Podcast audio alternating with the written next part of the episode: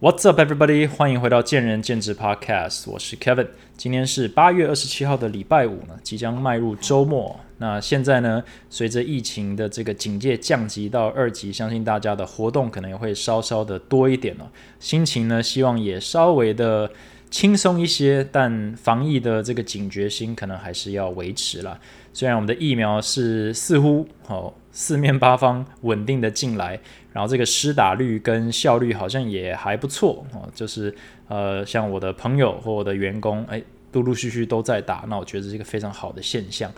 但是整体来说，呃，就像我过去有提到的，就是有疫苗呢，也不代表就是这个金刚不坏之身嘛，也不是神功护体，所以还是要注意一下大家的防疫措施啊，这个距离还是要保持。那也就是希望呢，这个疫情可以赶快度过。那这一集很特别，我们有一个 sponsor 啊。那这一集呢是由一个台湾呃机能服饰品牌 Verve 所赞助啊。那 Verve 这个跟我的合作的这个机缘，我觉得蛮 timing 是很不错。那怎么说呢？我过去哦所有的这个运动服饰哦，老实说，我已经好几年没有穿所谓的 business 啊，business casual 啊，不管是正式 business formal 或 business casual，我离开银行以后就没有再穿了，所以我所有的服装都渐渐的被代换成运动服装。但是我在台湾比较少去做任何的这个逛街哦采买，所以我都是趁回美国的时候去 outlet 啊，Nike 啊，Adidas 去买呃 Under Armour 去买那个他们的运动服，不管是短裤、长裤还是什么，那我都蛮喜欢那些材质的。那呃，过去因为疫情呢，我已经两年没有回去了，所以我这个运动服装的这个代换呢，已经到了有点拮据了，就是一些衣服已经穿的快差不多了。那这时候就突然出现 Verb，他们跟我联络。那我收到他们的衣服的时候，我发现说他们的版型还有他们的布料呢，真的是。我我不要说很美式了，但是就是很符合我喜欢穿的那种，它很排汗，很贴身。所以毕竟我们都是运动的人，那我们喜欢它这个衣服呢比较 fit 一点哦，fitting 就是比较是贴合你的身材的。然后呢，它也要吸汗，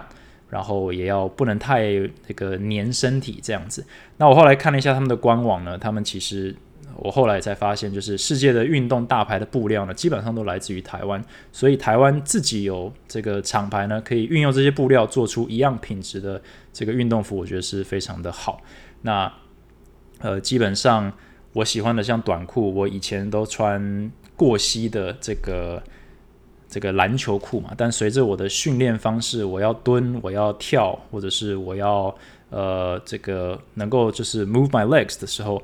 这个裤子的这个版型呢，就我就慢慢就是喜欢穿短裤，是稍微比膝盖高一点的，slightly above the knee 的这种状态。那他们的这个短裤呢，设计就非常的好，那我觉得非常的棒。那吸汗的部分呢，有时候穿棉质的衣服。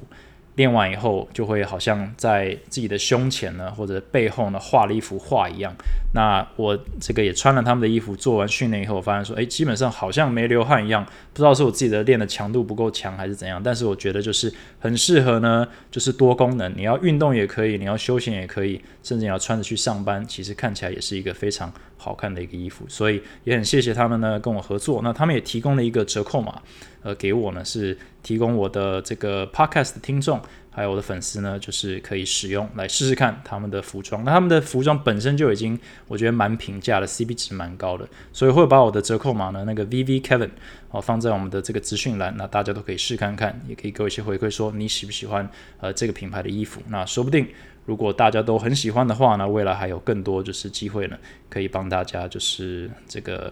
呃送福利这样子。好。那 sponsor 部分我们就讲到这哈，这一集呢，我想要直切重点，就是我想要讲一下，我上一集讲了后疫情时代，你是不是陷入焦灼？我有点提出一些一些挑战啦，就是整个整个世界整个经济体都迈入了一个僵局，就是它完全停摆以后呢，现在这台车的引擎，好，这台火车要重新动起来呢，各行各业有它的困难，那。健身产业呢，呃，我也强调过是格外的困难，它是一个急需动能，还有一个需要社会这个观感或者是风气带动的一个一个运动文化。像有奥运的时候，哦，正常的时间，好，如果没有疫情的话，我相信随着奥运的即将来到跟结束之后呢，都会冲出一波运动潮。可是很可惜的，可能就被疫情完全抵消，所以它是一个很需要 momentum 的一个产业。那不管怎么样呢，你只要在这个产业里，呃，如同很多其他产业，你应该都是受到了各方面的一些压力。那有一些可能是财务的压力，哦，很很急迫，你没了薪水，你的公司没了收入。或者是一些呃人员的压力啊，呃，或者是嗯，从公司的角度来讲，你会有 personnel 的 movement。有些人呢，他离职了；有些人呢，他这个因为其他的因素呢，换产业、换公司哦。你的同事变了，你的主管变了，甚至你的公司不见了。哦，那这个都是对于很多人呢，在生活上还有工作上都产生冲击。那从教练的角度来讲呢，还有一些。其他的压力，比如说你的客户啊暂时消失了，或者完全消失了，那这时候你会开始担忧所谓的 future growth，就是那我的未来在哪里？那这也是为什么我上一集呢提出了问题，就是诶，你你是不是陷入焦灼了？那那怎么办？我稍微有聊一下可以怎么办啦，重新定位自己啊，学习一些能力啊。那这一集我想要比较深入的探索一些，就是呃可以做的事情或怎么做。那从公司的角度来讲呢，一定会有所谓的成本考量。好，那因为所有的公司都有所谓的核心价值，一个成功的公司都有它的 core value。我们当初为什么要创造这立这呃创立这间公司？我们一定有我们的原因。我们想要做的事情是我们自己哦没办法完成的，呃，需要呢集合更多的力量哦，员工的力量、合伙人的力量、呃股东的力量才能够去完成。那遇到这样的一个状况，我们首先还是面临一个很现实的问题，就是你的 financial 是不是 healthy 哦，对不对？你的财务状况是不是吃紧？那老实说，这个蛮一翻两瞪眼的。吃紧的，如果聪明一点，就可以精确的算出它的停损点。那很多人就在疫情的开头就退场，有些人在疫情这个停业一阵子以后不得不退场。那还有一些人呢，是疫情。这个降级被迫开业以后呢，不得不摊牌，或者是不得不放弃，然后终究退场。那未来还有很多人会随着这个疫情明朗化，或者是呃产业恢复以后的竞争的这个情况白热化以后呢，发觉他撑不住，或者发觉他不想撑住，因而退场。所以成本考量呢，其实也会影响一个公司短期跟长期它可能会做的事情。可能对外对客户定价策略可能会改变，那还有对内它的公司运转的方式、它的成本结构、它的文化设定去呃创造价值的方式呢，可能也必须调整。这是一个非常直接的一个 impact，那也非常的重要，是考验着每一个管理者他的智慧。那稳住之后呢，当然要恢复。我觉得健身产业现在处于一个蛮蛮有趣的状况，讲有趣可能太这个。太也不能说太这个简化我们的问题啊，但是这就是现况。我们的学生呢，都基本上都还在。假设你没有面临很庞大的退费潮的话，基本上你的学生都还在。但他们有点像是在一个呃一个 ice block 里面，他们被冻起来了。不是他们这个真的被冻起来，而是他们。基于担心疫情，就先不来啊，就先放着。那我们也大部分的我们这些业者呢，也非常的理解大家的担忧。虽然我们的防疫呢，像我们前进，我觉得我们防疫是做的，呃，已经是我们能力之下最完整的。我们的空间的配置，我们的消毒的流程，还有教练对于这要求教练在上课的这个注意的事项呢，我们也是。呃，尽可能的扎实跟落实执行啊。那固然如此，疫情本身就是一个令人担心的。就算是我们，我们今天要走出门，只要疫情还在，只要疫苗不够，只要国际疫情还在，就会 worry，那很正常。所以体谅这些状况的话，一定会有学生还是先不回来。那这个比例呢，依照你的这个学员的组成，还有你跟学员的关系呢，从三十趴到五十趴到七十趴。呃，都有听过，对，那呃之前也有讲过，这些趴数呢，可能要来到真的是要比较接近七八十趴，才可能有所谓呃停止流血的一个状况。那这个就是也是每一家有各自的挑战。但是 recover 这个时期多长，老实说也不知道。但是一旦你稳住了，你就开始想办法，就是多回来一个学生是一个。所以呢，你如何在疫情的这个呃疫情的明朗化的过程当中呢，去用正确的策略把最大量的学生带回来，是一个很重要的一个政策或策略了。那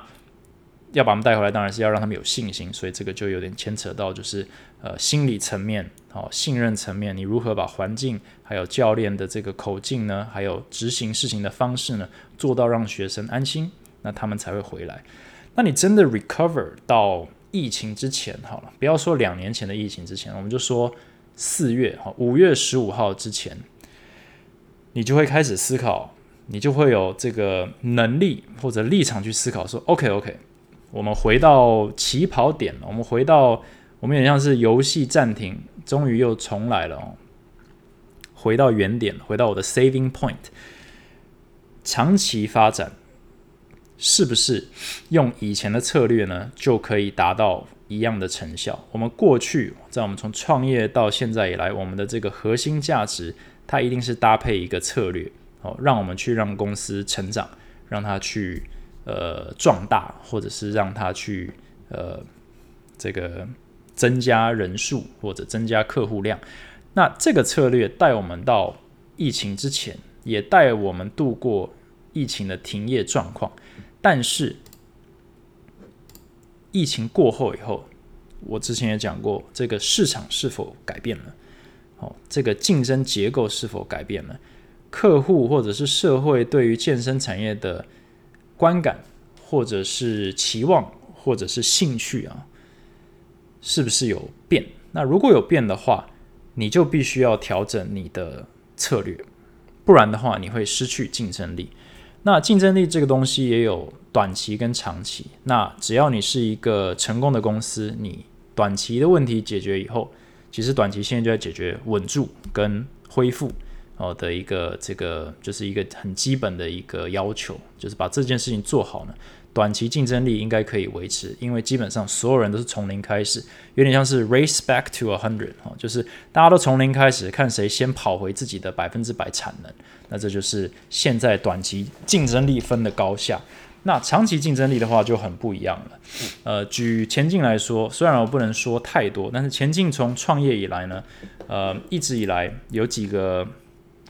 呃，重点，但是其中一个是提供一个能够让教练、让所有想当教练人都有地方发挥的一个舞台哦。那这个是一个很呃需要说明一下，就是关键是所有教练，也就是说，我们是很在乎所有人都可以一起同进退，就是我们希望水涨船高，所以这个舞台并不是呃设计起来去造就，比如说 super star。但是我们是让每一个有心的人啊，有心成为教练、渴望带给学生价值的教练呢，都有地方成长跟发挥他自己的能力。那为什么这个很重要呢？是因为如果你在你在没有公司的状态下，你很可能会被市场这个淘汰掉。你有点像是被人群淹没，你可能非常的认真，你可能非常的这个专业。可是你就是没有办法被看到，这个很常见嘛，就是人太多了，乱拳打死老师傅。我也曾经讲过，所以如果你可能比较不会做这个曝光，或者你不知道怎么说话，或者你可能比较没有魅力，诶，你就是没办法被看到。那这时候你就需要一个公司去带给你舞台，提供你舞台呢，去给你这个竞争力的一个基本啊基本配备，你才可以开始竞争，不然你连竞争的机会都没有。那当然还有就是，我们用团队的方式帮助教练加成。你今天有舞台了，你有你的专业，哦，你有你的能力之后，我们用团队的方式去减少一些你可能会需要做事情的一些成本。那另外就是公司，因为公司有品牌、有招牌，它有公司的自己的吸引力，那这也是一个加成。所以就是用一个舞台，让所有呃的教练都有机会发挥，而且可以。呃，稍微轻松一点的去发挥，去创造更好的竞争力。那你当你把很多有竞争力的人聚在一起的时候，那当然就是呃，就是这个你影响力就更大了，那又更稳定了。好，那这个听起来很棒，对不对？但是当你遇到一个挑战的时候，当你遇到一个疫情的时候，或者是不用说疫情，你遇到比如说你的周遭的竞争对手突然变很多或变很强，或者是突然呢这个健身房的数量已经高到呢超过需要或想要运动的这个客户数量的时候，这个 supply demand 已经失衡的时候呢，就会开始有些人要被淘汰掉。那现在疫情这样子呢，就有点像是暂时呢把这个学生数量呢收干了，呃，瞬间减少可能五十趴。可是开业以后，健身房的数量、市场上教练的数量还是一样多啊，那怎么办？那你还能够用以前的方法去创造竞争力吗？那这时候就是需要有改变的能力，或者是调整的能力。那这一集或者是这个主题呢，你真的要成功的话，你是。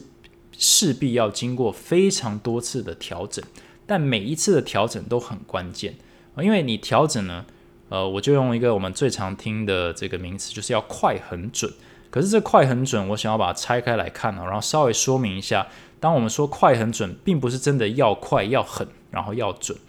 快的话，它比较是代表 timing，就是你时机点要正确，好，并不是呃，不是天下武功唯快不破，那只有。只限于武功哦。你现在调整的时候，你调太快或调太慢，可能都会有这个有过之而无不及，或者诶，这好像有点用错了，就是有点像是操之过急哦，或者是这个已经错失机会了哈。所以你这个时机点很重要。你在做调整的时候，所以有些东西并不是说我们一口气就让它到位，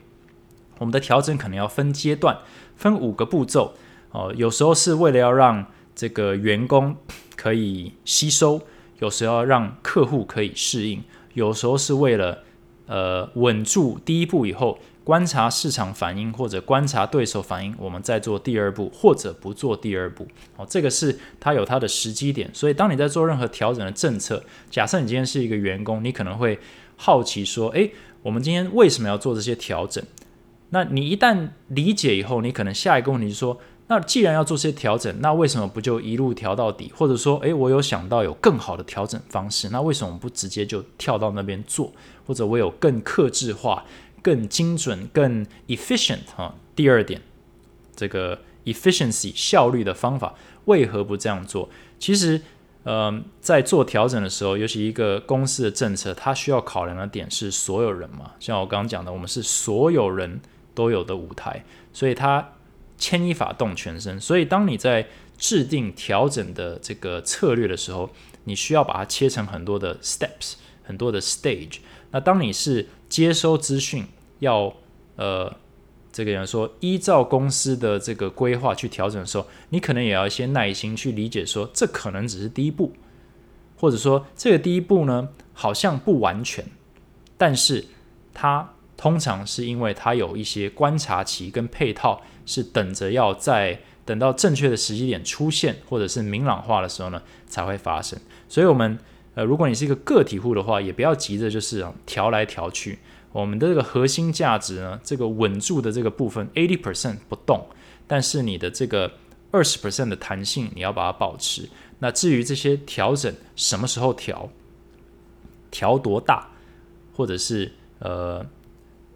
如何预测这些调整的这个。这个反应跟结果呢，其实真的是考验你的智慧，跟考验你的这个这个临临场应变的能力。那身为一个公司的负责人或者管理者呢，这这是一个非常大的议题。就很多时候，呃，我好像上一集有讲，我就是我的工作就在做一个预测跟反应。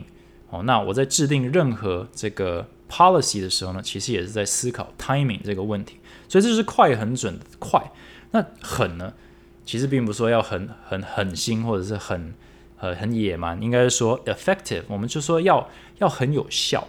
哦，就是你这个调整要有用啊，不然你调干嘛？那边越调越糟。但是其实这个很容易跟效率哦混淆在一起，就是说你可能会认为说任何的调整，我就是要我要求效率。那效率这个东西当然很好，但有时候不是越高越好，因为我们我们通常是任务型导向的话，我们会认为说，你帮我把问题精简化，你告诉我你要的结果是什么哦。这个思维会创造一些问题。那我有一个大家可能比较常听见的状况，就是假设今天公司规定你，就是我们要的结果就是一个月要有三十万的业绩。假设他没有跟你讲清楚，说他为什么要这些业绩，或者他希望你怎么创造这些业绩的话，走到最后，如果是求效率的教练好了，他就会可能啦，无所不用其极的去创造它。那这也是为什么呢？呃，这也是为什么我们可能会听说一些大型连锁，可能因为业绩压力，一些教练会做出一些好像比较极端的这种业绩创造方式，听起来大家有点不喜欢、不认同。但如果今天有明确的指示说，诶，你创造业绩的原因是什么？而且前提是你必须遵照这些准则、这些 core value 去执行的话，那那些行为或部分的行为可能就不会出现，或者是不能出现。对不对？所以今天任何的任务的调整，你把它丢出去以后，你不能单单只是把它想成说，OK，所以我就是要完成这件事情。我会挑战大家去思考说，那为什么要完成这件事情？哦，公司为什么要你完成这件事情？它的背后的准则是什么？那这个准则有没有变？哦，如果你以前认为公司的核心价值是这个是 A，那你却没有办法没没有办法把核心价值 A 呢连到你这个公司要做的调整的话，那这就是一个发问的非常好的时机。你必须去 challenge 你自己，说到底是我误解原本的核心价值，还是我没有跟上说公司的核心价值改变了？那如果改变了，我要赶快去吸收它。理解它，重新定位自己，在这家公司该如何依照这家公司的游戏规则去创造，哦，帮公司创造或者跟同事一起创造所谓的这个新方向，对不对？那效率的话，就不是一切都是效率越高越好，因为在团队里面呢，其实每一个人的这个理解的速度和做事的方式，哦，都不太一样，所以有时候如果是单纯求效率的话，有些人他没有办法在这么短的时间内完全跳脱现有的框架，进入一个新框架，然后就给你 the best 哦，the best way 或 the best efficiency。所以我们在制定 policy 的时候呢，很多时候调整的时候，我们是先让它 effective，但不是 the most efficient 哦，就是它有效。我们调整一定要有效，但是它的效率可能还不是它的可能性的百分之百。为什么呢？我们要先让所有的人都能够。都上得了这这一台车嘛？你不要就是一台火车冲出去，然后留了几个人呢，还在轨道上，哈，来不及爬上车，那这样子也不好啊。那这样子呢，也是整体来说，这个公司的没有办法一起往前冲，那就失去了团队的意义。所以呢，在思思考说调整快很准的时候呢，实际点很重要，但是呢，effective。啊，有效也很重要，但是效率这个东西呢，跟实际也有点关系，就是有时候也是要按部就班、循序渐进，评估一下各阶段呢它的成效跟大家吸收的状况，我们再把这个油门给它踩下去。那最后就是准，准这个东西，我觉得也也很值得讨论，就是 accurate。你今天公司给的这个方向到底正不正确啊？我相信你在任何大公司做过事的话，你可能都。三不五时的会自我怀疑。我知道我自己在以前银行业，这个我记得美国银行好像有十几万员工吧，那我就是一个员工，在一个部门，在全世界的一个国家的一个一个州的一个城市的一个 building 里面的一个小员工。我很常自我怀疑啊，我说我到底是为了什么在做这些事情啊？我理解公司的 core value，因为那些大公司呢都有他们的核心价值嘛，都朗朗上口啊。然后呃，这个我们的这个 team 的任务呢也算清楚啊，反正主管就叫我们做这些 project 啊。但是这些 project 我当时就没有办法理解，说我这 project 做完了对公司的帮助或者对客户的帮助真的很大吗？或者我做的事情真的重要吗？所以你很常会失去方向。那这时候，如果今天又有人来调整说：“哎，请停止你现在在做的事情，我们要把你换到另一个 project 上去了。”这件事情还真的很常发生。我在美国花了一整年的时间去跟我的团队做了一个嗯，做了一个就是我就简称为内部 HR 的这个表现核定系统。好了，我们从我们就是从跟工程师从城市码开始做到条件到这个评分标准，然后都已经到测试了。哦，都已经评过了一两次了。那后来我就离职了。那一年后我回美国，我问我的 teammate，他们说：“哦，那个整个 project 整个系统呢都被取消了，哦，都不要用了。”那老实说，他们会不会怀疑人生？就是他们所有做的事情都浪费了吗？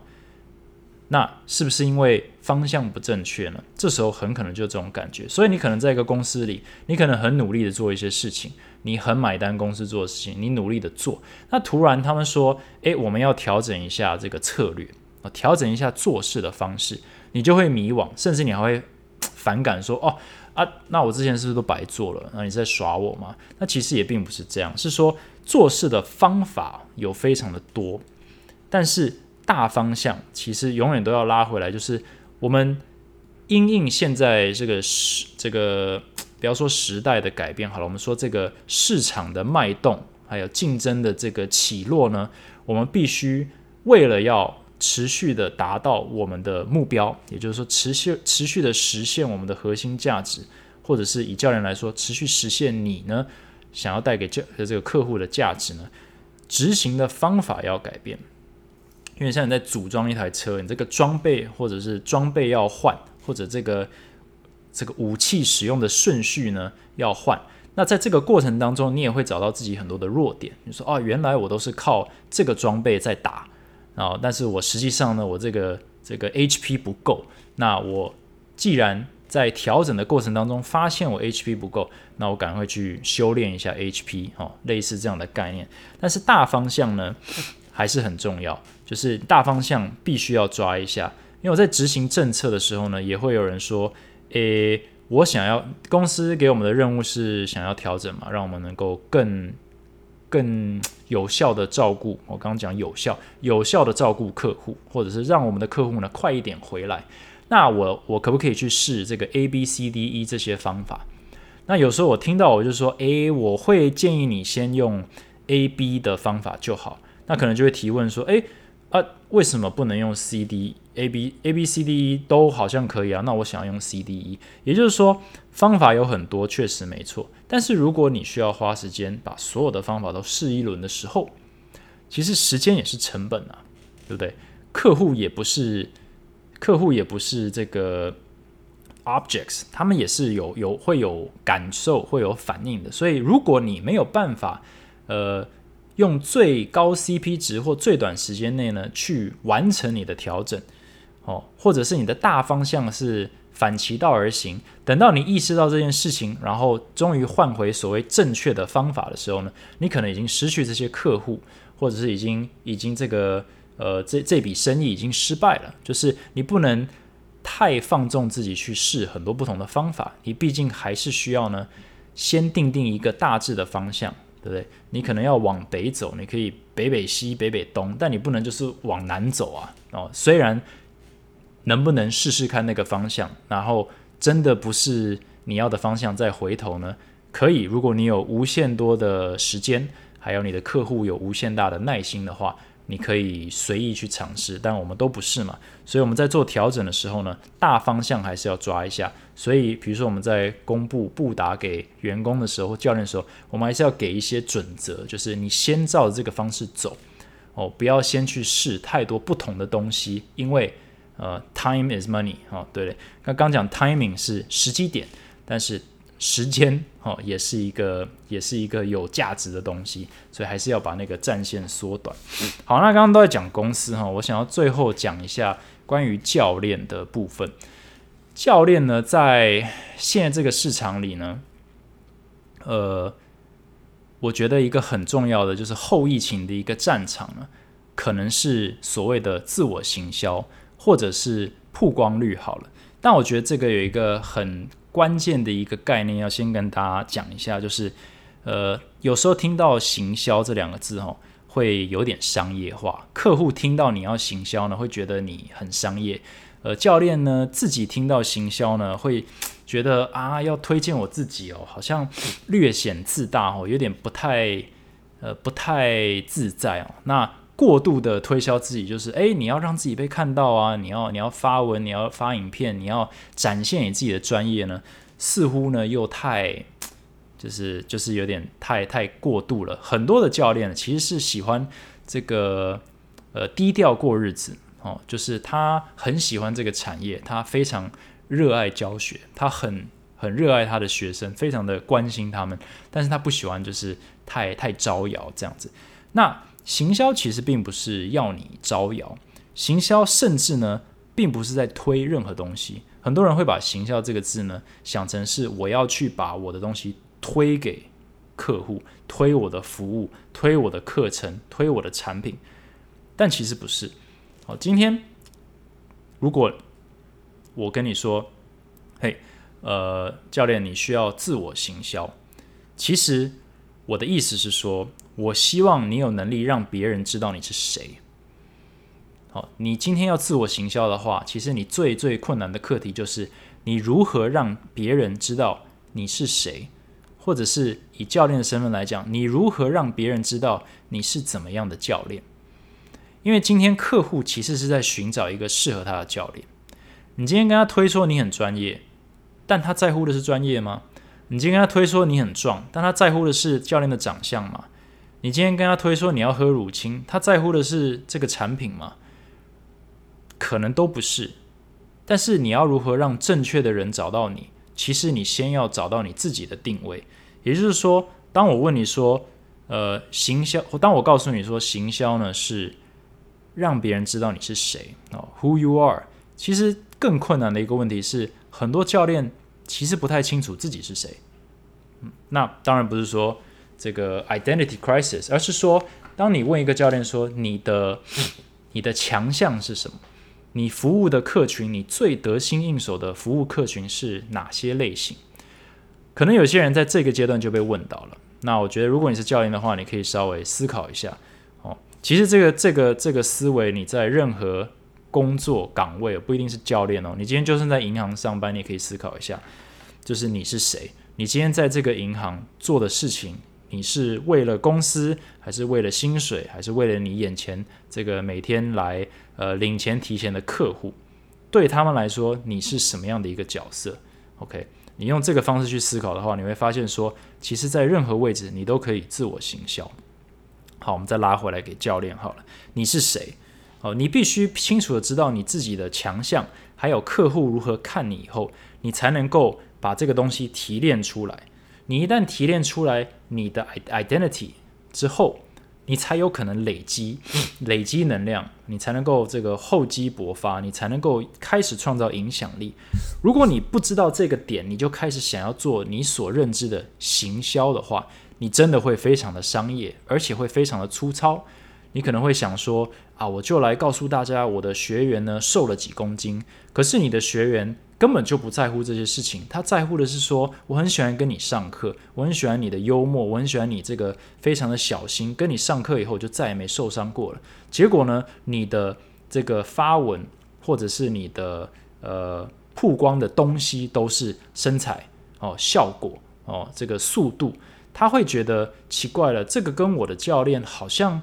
跟我认识的教练好像不太一样诶，他反而会开始怀疑你身为教练的本质，你反而呢这个侵蚀掉了你本来最最最重要的资产，就是什么？你现有的客户。所以我觉得，如果你在思考这个问题的时候，你可以先从你的现有客户开始思考，去回答这个问题：你是谁？首先，你现有的客户跟你上很久的那些客户。到底为了什么？跟你这么？久？我刚刚有讲到前进的教练呢，我们是想要让，比如说，呃，我们的优势或者我们的这个这个教练的这个可能市场评价就是，诶，学生可以安全，呃，安全长久，然后持续在跟我们教练运动，然后但并不是那种逼他们买课的状态下，而是他们因为得到了他们所需要的，不管是这个。训练上的这个咨询，或者生活上的调剂，或者是身心灵的这个亦师亦友的这些角色，诶，他就跟教练上很久，那自然而然的就会出现这样的一个呃稳定上课续航力的一个结果。那我觉得非常好。那如果你的学生也是这样看你，那这就是你的 identity，你就是这样的一个这个亦师亦友的教练的话，那你传达给别人的 quote on quote 啊，我不要讲行销，就是你如果要让别人知道你的是谁的话，那你就要让别人知道你就是这样的一个教练，你是一个陪伴者，或者是你是一个督促者，或者你是一个监督者。或者是你是一个有点严格但有点幽默的一个教练，你让你的你从你自己的这个死忠客户去提炼出来你自己的核心价值、你的精神，然后这时候你就可以开始累积。不然的话，如果你并不知道你是谁的话，再有名或者你的声量再大，或者你现在的学生再多呢，都是稍纵即逝。哦，从一个网红的角度来讲的话，为什么网红会大起大落？因为他们如果并不知道他自己为什么而红，他可能是因为一支影片 或者一则新闻，好，然后爆红，哇，他好好笑。结果他并不知道他为什么好笑，只是刚好，哦，这个因缘际会呢，整个社会刚好觉得，诶，你蛮有趣的，那我们就让你上个新闻，然后大家都是追风一下，这个热度过了以后，它就会掉下来，它又完全就是销声匿迹。那当教练的话，你有时候可能会有一些，就是可能这个呃市场大好的时候哦，人人有课上哦，然后或者是比如说奥运来了，所有人都冲出来上课，暑假到了冲出来哦，一堆小朋友需要教练，然后你就觉得哇，我这个 好像教练当的不错呢，我这个钱都赚不完。结果暑假过了以后，你这个课就寥寥无几。你就会怀疑自己，但是这就是因为你没有意识到，说你其实并不知道你自己到底是谁。你带给学生的价值不是绑在市场上哦，应该是绑在你自己上面。你应该要自己很明确知道说，What's your value，或者你的 identity 或你的 core value 是什么。一旦你解决这个问题以后，你就可以慢慢累积，累积久了以后，你就有一个。渐渐上坡的一个这个资产，也就是你的能力，或者你的风评，或者你的这个你的这个心态的成熟度，都可以帮助你呢有一个非常健康而且长久的一个教练生涯。所以这个其实就是你的行销。好，那另一个就是，呃，那当然一些比较传统的说法就是行销，可能你你就是下广告让别人曝光，好看，你写了一篇非常清楚。呃，呈现你是谁的这个教练，但是你多花钱呢，让他这个 这个达到更多人数，OK，我觉得这无可厚非。当然，有些问题是可以用钱解决，但是根本根本的精神呢，还是要回到自己，就是要询问自己说，你今天要行销之前，你到底知不知道你代表什么？不要不要假装是一个你不是的人。如果你根本就呃，不要说不擅长，就是你其实。不认同，比如说 before after 或者速成，那你就不要 before after 哦。如果你不是一个呃，你是一个比较 serious 的教练，那你不要假装你很幽默哦。那如果你是一个幽默的教练，那你要思考说，你的学生是真的喜欢你的幽默，还是他们是可以忍受你的幽默，对不对？就是不要误会了，不要把你喜欢的东西呢，变成是当成是你客户喜欢的，然后把它拿去做你的这个自我介绍。那你很可能会偏差掉，你会吸引到错误的 TA，甚至是会 alienate，就是会让你现有的忠实 TA 呢离你而去。那讲到这个呢，就是第二点，我觉得蛮重要，就是其实并不是每个人都擅长呈现自己，也不是每个人都需要呈现自己。哦，假设像上一集讲的金汤匙的这个理论好了，如果你现在已经是一个非常稳的教练，就算疫情之后你也是一个非常稳的教练，其实你并不需要这么急着开始思考自我行销，你可能可以多花点时间，就是去消化一下我刚刚讲的，去思考一下说，呃，我到底代表什么？我有一些呃比较资深的教练，就其实。最近我觉得我最棒的，这疫情过后最棒的一些，就是一些资深教练或一些员工有来问我说：“诶，就我对于这些事情的看法。”那我就分享给他们。呃，那内容有时候跟跟这一集或我 podcast 讲的蛮像的，就是呃，自我行销，就是他们有一些困惑，觉得自我行销好像怪怪的。那到底要怎么自我行销，或者是为什么那个人那样子行销好像很有用？好，诸如此类。那我觉得都是环绕在一个。有点误会自我行销或者行销的本质，然后也少了一些耐心。就是行销这个东西，并不是说打广告就解决问题了，而是说你今天打出去以后，你所带进来的，不管是人、事物还是钱，它是可以累积然后产生复利的吗？还是它就是一次性的，对对？你打一个广告收一个学生，然后那个学生就消失了，还是你打一个广告收一个学生，这个学生跟你一辈子？这两个有非常大的复利差别。这广告的这个钱的这花去的 C B 值这个力道呢是天差地远。所以，呃，如果你是呃已经呃比较稳定的教练，你其实也许现阶段哦，从时机点 timing 来讲，你不用求快。哦，你甚至也不用求有效，你也不用求准，你要有耐心去思考，说，去有点像是沉淀一下，说，诶，我这么多年的努力，哈，那我到底代表什么？我的客户最喜欢我的元素，我最拿手的元素，这两个是一样的吗？那如果有差别的话，我想要往哪个方向走？我如果我喜欢我的学生喜欢我的元素，其实不是我最真正的兴趣，那。我最真正的兴趣跟这个元素有没有任何重叠的地方？如果有的话，那个可能就是你的核心价值，那个是你的 core identity。那这个东西，因为是你的核心价值，你是学生呢，在这些方面看到了，但是其实你的兴趣呢，也包含这一个，哦，只是你可能还没有机会在那一个领域呢发展。那这时候你就会有一种，呃，也不能说豁然开朗，但我希望会有一种豁然开朗的这种这种体悟，就是说，哦。其实我一直都在做我该做的事情，那我现在只是要让更多人知道，那我不要因为我想要让更多人知道而去把我自己呢的这个这个价值呢给它虚拟化了哦，就是为了去迎合大众，说啊我们是要我是要教运动员，或者说我很擅长帮你增肌减脂，这可能不是，你很可能很擅长陪伴，你可能很擅长。同理，你可能很擅长聆听啊，这些都是呃很好的这个 identity。那我觉得这也是要思考的。那我刚刚讲到，不是每个人都需要，那也不是每个人都适合。那我想一下，这要怎么讲比较好？嗯，在你还没有准备好之前，就跳入行销的这个呃行销的这个战场好了，其实会进入一个就是空转的或者一个。烧资源的一个轮回，就是你可能会发现，你要投入越来越多的资源跟时间，才能够达到你所期望的效果。嗯，太早。如果你今天说，诶，我我其实不知道我要干嘛，但是我就随便选一个行销方式，然后呢就砸一些钱，你可能会得到一些即刻的回馈跟效果。诶，你可能就找到一两个学生。但是如果你就这样子而而满意的话，当你下次又缺学生的时候，你可能就会重施故技，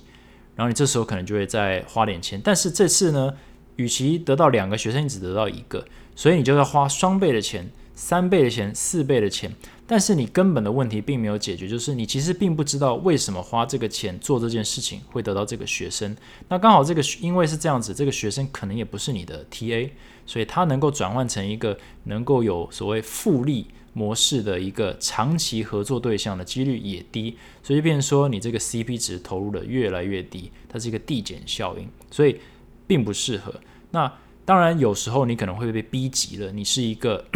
上一集讲的，你是一个刚刚这个呃没有金汤匙的教练，你可能才当教练半年，你没有累积那么多的资本，你真的很缺钱，那怎么办？老实说，大部分的人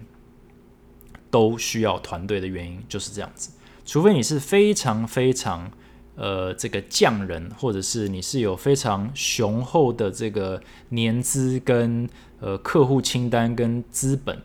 你很难长期一辈子呢就单打独斗。这也是为什么还是要相信团队模式，或者是为什么这个公司呃应该这样讲，所有的健身房加起来的人应该是比所有的自由教练加起来的多，是因为大部分的人还是需要。呃，有团队的支持，因为不这样子做的话，很可能会被现实所逼着去做一些不适合的实际一点的事情啊。自我行销就是一个。为什么我不建议任何这个新教练直接去当自由教练呢？因为一旦你被环境逼急了，你没有时间去沉淀，甚至去找出来你到底是谁。那这样子的话，你也没有办法有效的让你的客户知道你是谁。就算你一开始很成功，其实你也只是。刚刚好呢，被买单可能是呃，就是学生刚好非常多，或者刚好运气不错遇到非常买单你的学生，但是在这个状况下，要创造出一个非常呃明确的这个 core value，或者你明确的一个你身为教练的一个精神或核心精神，真的蛮困难的哦。除非你就是奇才。那如果是这样的话，通常你的学生的续航力呢，你的学生可能多，可你的续航力不会很好。那这时候，如果你一旦无法接轨，你学生掉的速度跟你这个你的一瞬间或者一时的这个名气或者运气呢用完的时候，就会有一个落差。你学生掉光了，你学生还没进来，那怎么办？你可能就开始诉诸于行销，但是是一个粗糙的和传统的花钱行销的一个概念，因为你没有办法用，你没有时间去呃去沉淀或思考你到底代表什么。那团队为什么？我一直说，大型连锁有它的问题或它不好的地方，但是它最大的价值就是给你资源跟给你舞台。那工作室也是一样，给你舞台，给你给你伙伴，这个东西会给你非常多的 extra time 去思考，去找到说，呃，第一个给你累积时间年资，让你有三五年去找出来说你的定位是什么，你你的这个教练的灵魂是什么。我今天早上跟一个呃，就是教练聊天，我就是半开玩笑说，诶，这个你们当教练七八年、八九年、十年了，其实从一个职业生涯来讲，你们就是青少年了，对啊，一般人工作可能二十岁到六十岁，我们就说三十年好了，所以大部分的教练呢，其实都活不过他们职业生涯的前三分之一，甚至在这个产业里面呢，好像十年以上。就是老屁股了，就是就是已经成功了。可是，在任何其他工作里面，十年才刚开始，诶，还不到三分之一。但在健身产业里面呢，竟然是这个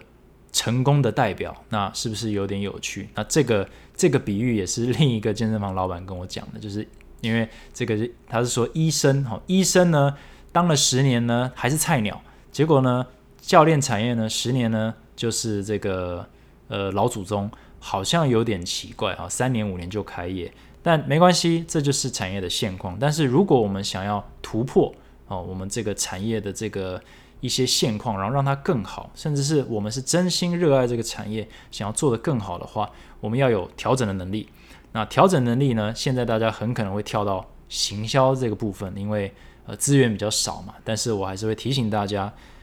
行销并不是让。一堆人看到你，而是说让